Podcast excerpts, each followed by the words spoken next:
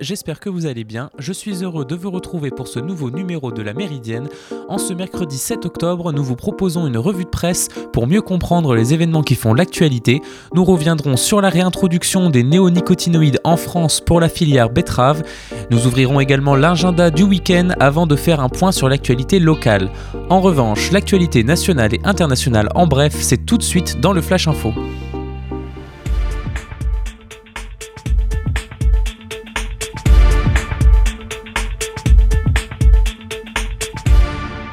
Après une journée de calme, les combats ont repris cette nuit dans le Haut-Karabakh entre l'Arménie et l'Azerbaïdjan. Le bilan humain et matériel de ces affrontements de la nuit est pour le moment inconnu. Selon un habitant interrogé par l'agence France Presse, il s'agit sans aucun doute de la nuit de bombardement la plus intense depuis que les forces azerbaïdjanaises prennent pour cible Stepanakert, capitale autoproclamée de la région du Haut-Karabakh. Cela fait maintenant dix jours que la région est le théâtre de fortes tensions. Aux États-Unis, en pleine campagne présidentielle, Donald Trump a encore surpris son monde. Hier, il a mis brutalement fin aux négociations avec les démocrates quant à un plan de soutien économique contenant de nouvelles aides pour les ménages et les entreprises affectées par les effets de la pandémie. Le président a expliqué sur Twitter que celle-ci reprendrait après les élections. Il a tout de même demandé de débloquer quelques aides ciblées, notamment pour les compagnies aériennes et les petites entreprises, respectivement 25 et 135 milliards de dollars. Des membres de l'équipe du président sont sceptiques quant à son état de santé après le traitement lourd que ce dernier a reçu pour soigner rapidement son Covid. Alors que Trump se dit prêt à débattre le 15 octobre prochain, son adversaire Joe Biden est beaucoup plus hésitant et souhaiterait plutôt annuler le débat si Trump est toujours malade et contagieux. Tandis que Twitter retire un tweet dans lequel le président américain estime que le coronavirus est moins dangereux que celui de la grippe, Facebook retire des comptes et des pages liées au groupe QAnon. QAnon est une mouvance conspirationniste pro-Trump qui fait feu de tout bois pour relancer de fausses informations afin de tenter de rallier un plus grand nombre de personnes à leur cause. Cet été, le groupe de Mark Zuckerberg avait déjà supprimé plusieurs centaines de pages Facebook et Instagram et limité leur portée, notamment des groupes qui diffusaient du contenu violent. Face aux critiques de laxisme à l'origine d'associations de défense de droits humains vis-à-vis de ces groupes, Facebook a décidé de s'engager à supprimer tous les comptes liés à la même mouvance si ces derniers ne contiennent pas de contenu violent. En France, l'Assemblée nationale a voté hier le retour partiel des néonicotinoïdes afin de sauver la filière betterave en France, malgré l'opposition des défenseurs de l'environnement. Leur interdiction avait pourtant été une promesse de campagne d'Emmanuel Macron. Un, retour voté majoritairement par les élus de droite, du centre et d'extrême droite qui voient en ce retour le seul recours possible au sauvetage de la filière sucre en danger. On en reparle juste après le Flash Info. Nous avons appris ce matin la mort du célèbre guitariste Eddie Van Halen après son long combat contre le cancer. Cofondateur avec son frère du groupe éponyme Van Halen, qui avait sorti son premier album en 1978. Son jeu rapide et endiablé pouvait être fortement reconnaissable, notamment dans le Beat It de Michael Jackson. Il était également l'auteur de tubes comme le célèbre Jump. Un point sur le coronavirus en France. Le nombre de patients en réanimation est en légère progression, 8 patients de plus par rapport à hier si l'on prend en compte les entrées et les sorties, soit 1417 malades au mardi 6 octobre. L'Agence régionale de santé de l'Île-de-France a également indiqué mardi que le taux d'occupation des lits en service de réanimation par des patients atteints du Covid dans les hôpitaux de la région représentait 40,7% contre 37% lundi. Penchons-nous maintenant sur les néonicotinoïdes qui viennent d'être réautorisés partiellement par l'Assemblée nationale. La, loi a été votée hier, soulagement pour les producteurs de betteraves et désespoir pour les écologistes et les apiculteurs.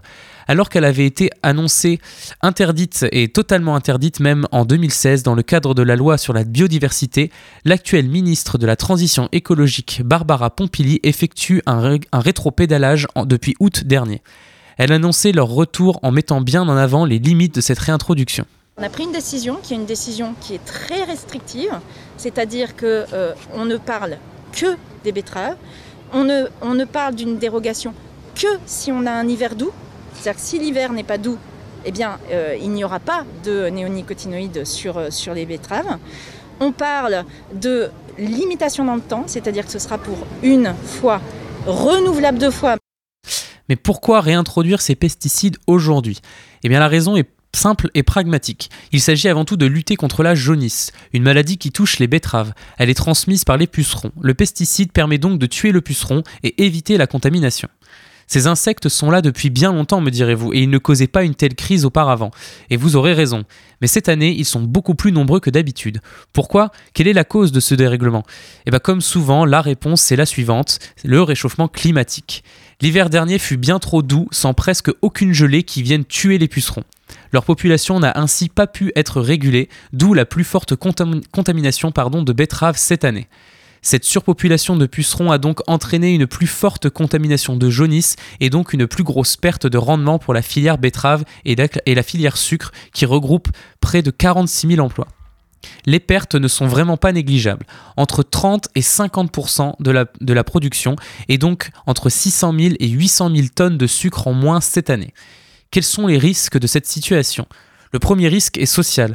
Comme nous l'avons dit auparavant, de nombreux agriculteurs vivent de cette activité, mais le moindre rendement de cette année vont diminuer grandement leurs revenus. L'autre danger, il est économique. La France, c'est le premier producteur européen de sucre. Les autres pays européens, quant à eux, n'ont pas interdit tous les néonicotinoïdes en même temps que la France en 2016. Cette crise inédite remet en question la souveraineté de la France dans le secteur du sucre et son statut de leader la France n'est pas dépendante des fournisseurs européens jusqu'à présent, mais cette contamination de jaunisse met en danger la filière qui risque un abandon de la betterave en 2021. Mais ce rétropédalage législatif n'est-il pas un danger en plus d'être un contresens? Bien sûr que oui, selon les défenseurs de l'environnement.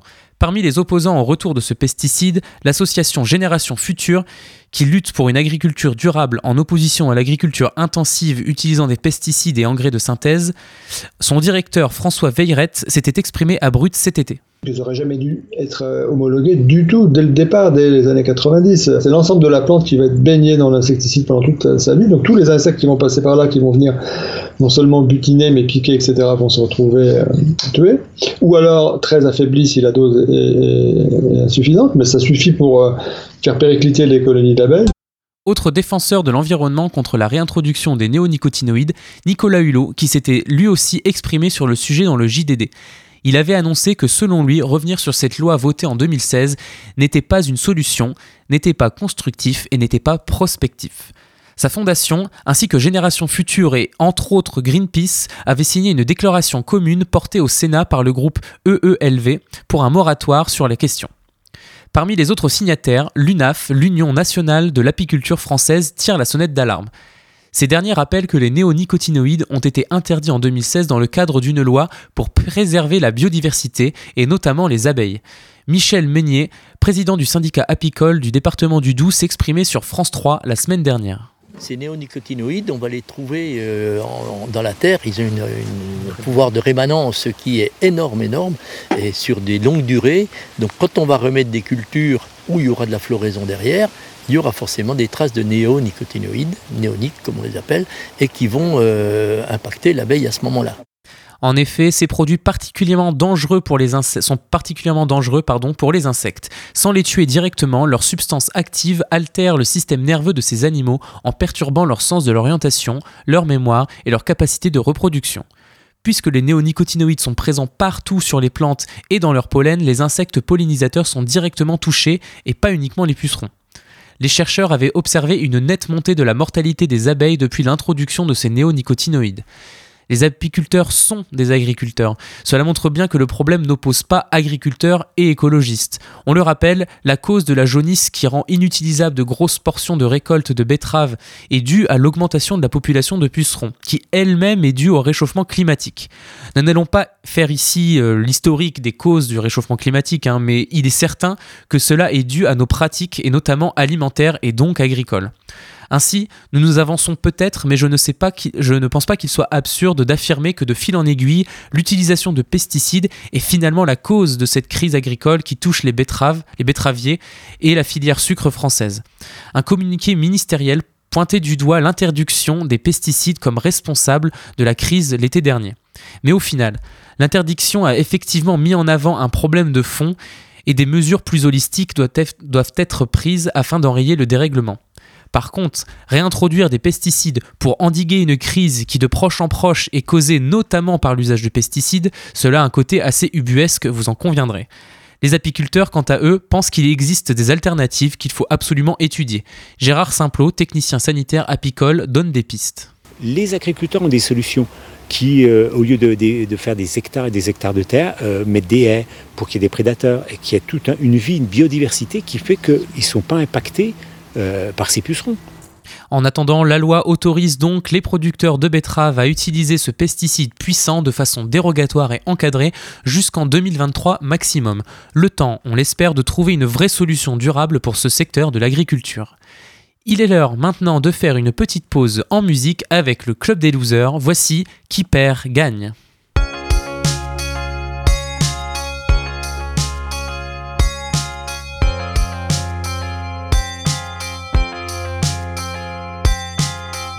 Perd gagne, qui perd gagne, qui perd gagne, c'est qui perd gagne, qui perd gagne, qui perd gagne perd gagne, c'est qui perd gagne 6 mètres carrés dans Paris au poignet, pas l'heure de la misère. Pour certains c'est certain, on n'a pas tous même taux horaire Riche depuis les ovaires, les balles vacances au sport d'hiver. C'est toujours les mêmes contours, c'est foutu, on ne peut rien y faire. Des paroles de perdants, se rassurant en se disant La santé, la famille, en fait c'est bien plus important. Ceux qui ne goûtent pas aux bonnes choses préfèrent se dire que c'est pas bon. Y'a vos vies sont du PQ, pas vos noms dans les pachemons Et tu ne veux pas jouer à ce jeu, pourtant tu y joueras quand même. Ça te détend le week-end, fait des banderoles anti-système Mais rien ne bougera comme la thune, car plus t'en as et plus tu l'aimes. Rien ne bougera comme les thunes, car plus t'en as et plus on t'aime. Bien sûr, y aura toujours des cons pour chanter l'international. Fermez vos gueules, je veux rester concentré comme les richesses mondiales. Et ceux qui luttent en bas de la pente, ceux qui la skient la montagne. Les premiers restent les derniers, se rassurent en se disant qui perd gagne. Qui perd gagne, qui perd gagne, qui perd gagne, c'est qui perd gagne, qui perd gagne, qui perd gagne, qui perd gagne, c'est qui perd gagne, qui perd gagne, qui perd gagne.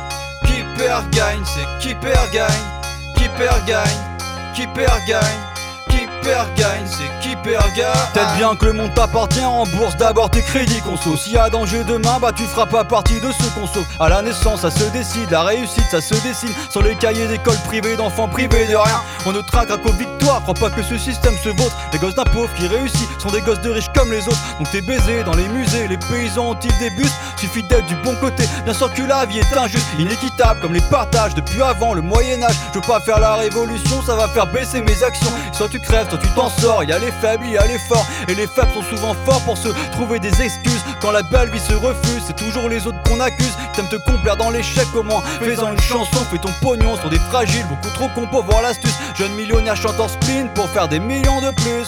Qui perd gagne, qui perd gagne, qui perd gagne, c'est qui perd gagne, qui perd gagne, qui perd gagne, qui perd gagne, c'est qui perd gagne, qui perd gagne, qui perd gagne perd gagne, c'est qui perd gagne, qui perd gagne, qui perd gagne, qui perd gagne, c'est qui perd gagne.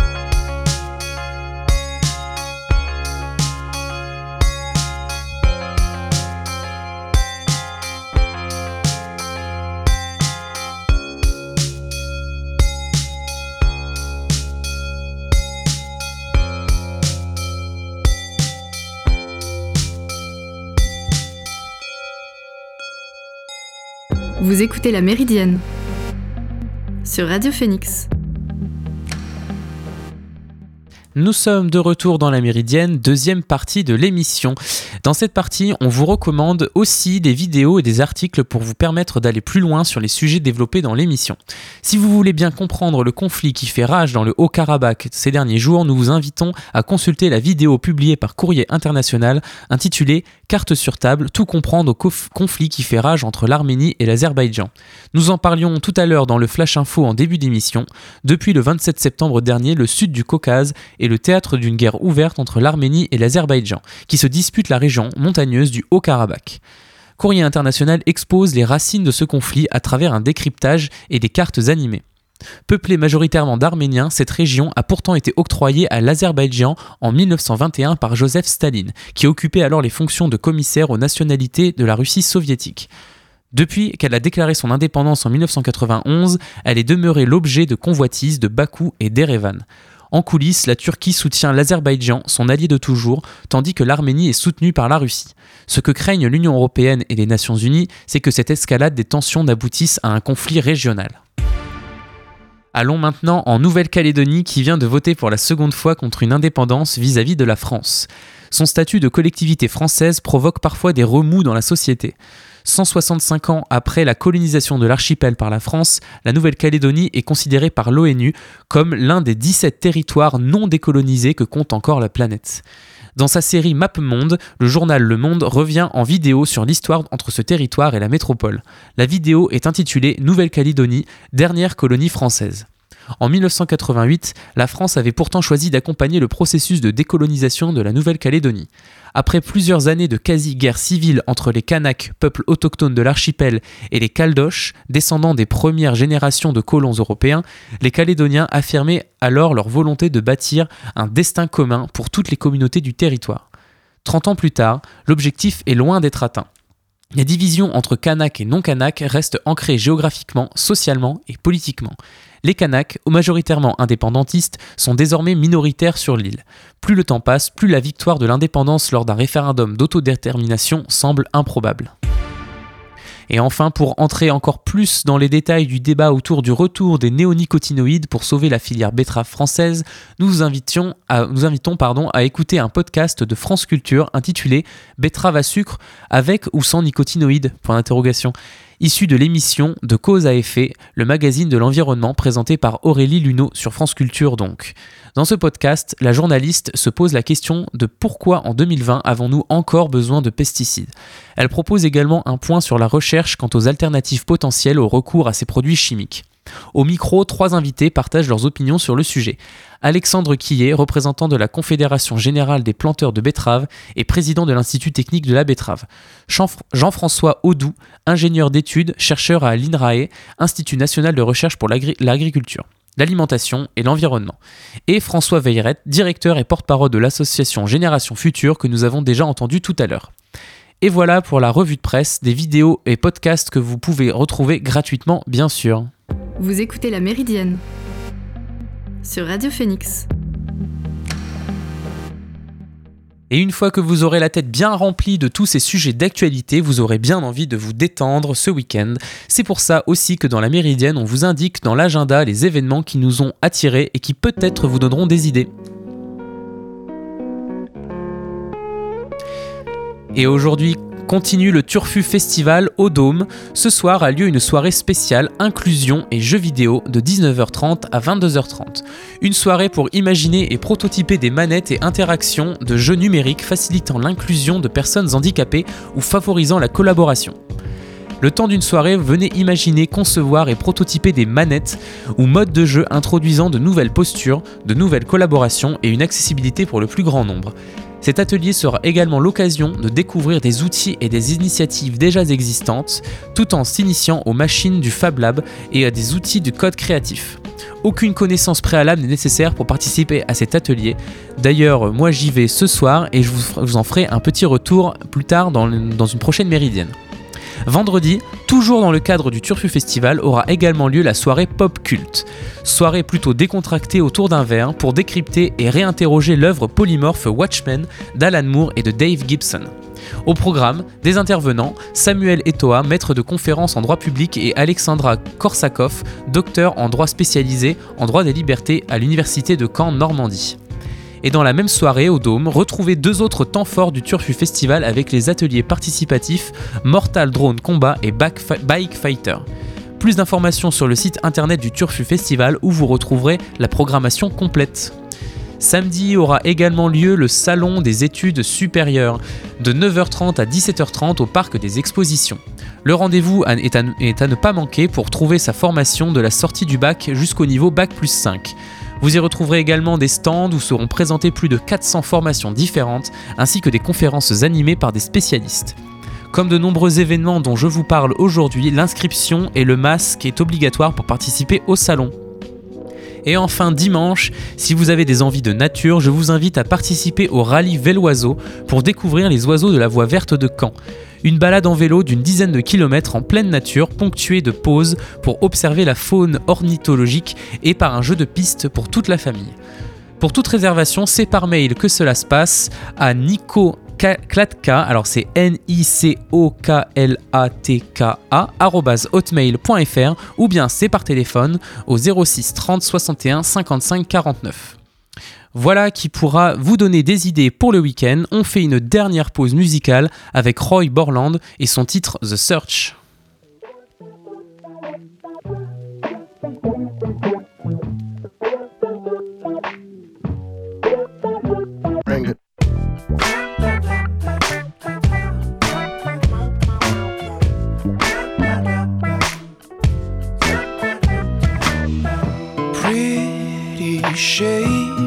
Are made up words that I don't understand at first, but maybe all the gibberish makes sense. Cause if you listen close, you'll hear what you've been waiting for, what they are really speaking of. Your soul's looking pretty my love, my love,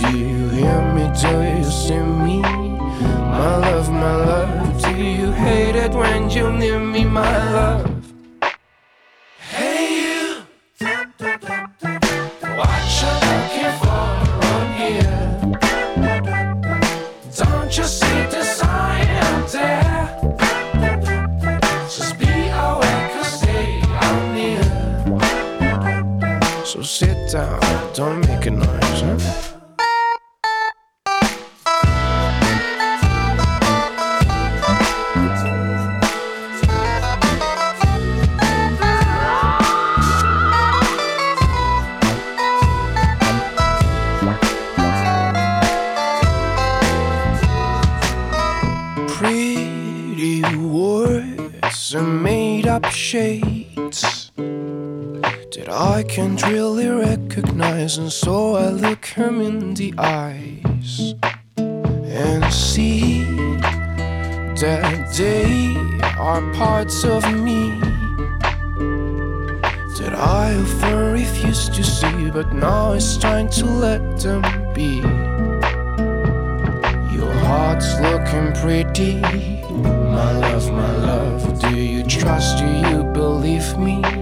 My love, my love, look at me, tell me you love me, my love.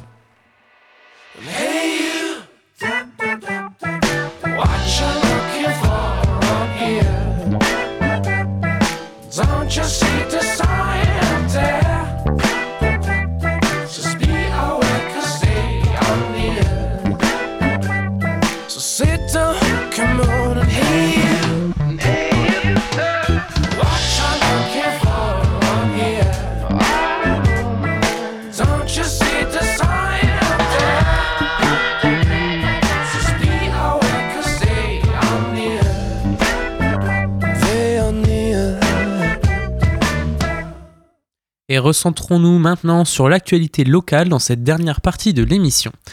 Des échauffourées à Ouistreham ont lieu hier entre des gendarmes et des jeunes migrants lors d'une distribution alimentaire assurée par le collectif d'aide aux migrants de Ouistreham.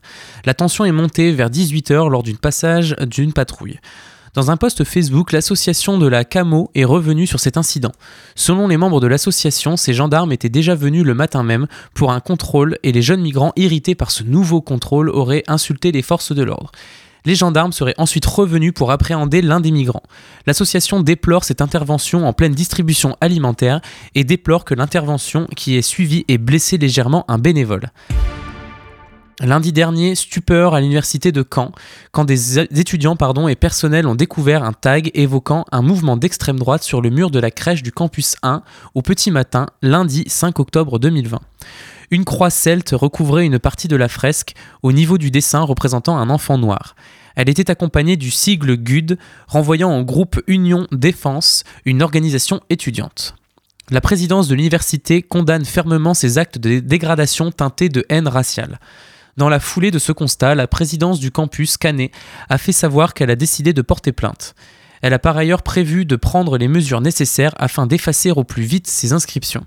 Lundi, dans la journée, une bâche recouvrait les tags apposés sur la fresque peinte à l'entrée de la crèche. D'autres bâtiments appartenant au Crous et à l'université ont également été tagués dernièrement. Au lycée Malherbe, un tag évoquant le GUD est également apparu récemment sur un mur à l'entrée de l'établissement.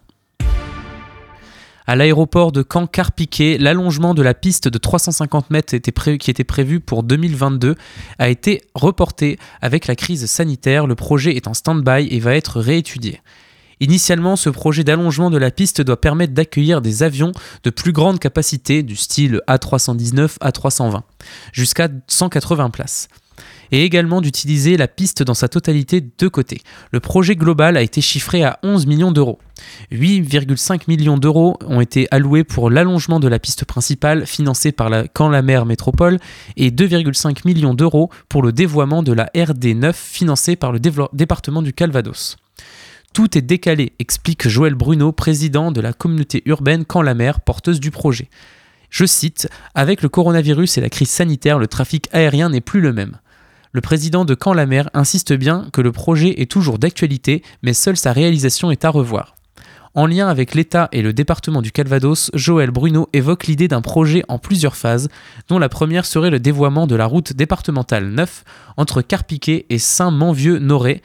La RD 9 devrait être déviée de 1,8 km. Aucune date pour l'instant n'est prévue quant au début des travaux. Nous arrivons à la fin de cette émission, j'espère qu'elle vous a plu. J'aurai le plaisir de vous retrouver demain pour la dernière de la semaine. Je vous souhaite à tous de passer une bonne journée sur Radio Phoenix.